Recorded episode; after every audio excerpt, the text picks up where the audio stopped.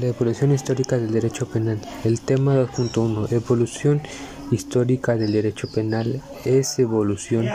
Fue una ciencia que no sigue una línea homogénea. Es aquel que rechazó de conclusiones de un movimiento que representa un punto de partida de nuevas construcciones y está constituida por tres disciplinas, lo que es la dogmática judicial, la política criminal y la criminología. 2.1.1 Fases de las, de las venganzas. Estos han pasado por las siguientes etapas, lo que la venganza privada, que es individual y familiar, y una venganza pública, que es tecnológica, política, humanitaria y científica.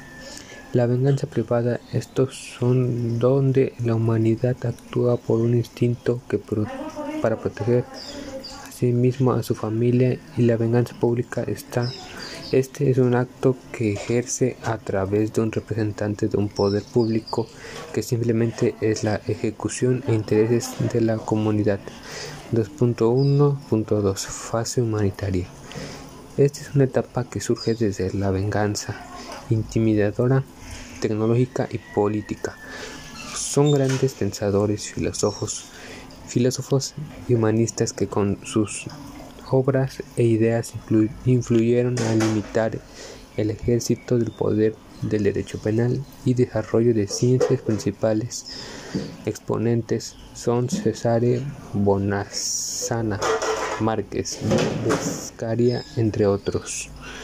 2.1.3 Fase científica. Esta es una etapa que se mantiene a principios de la etapa humanitaria, pero está profundizada científicamente sobre el delincuente para que se considerara un castigo que no bastara, que además requiere llevar un cabo de estudio de personalidad del delincuente y analizar lo que es la víctima.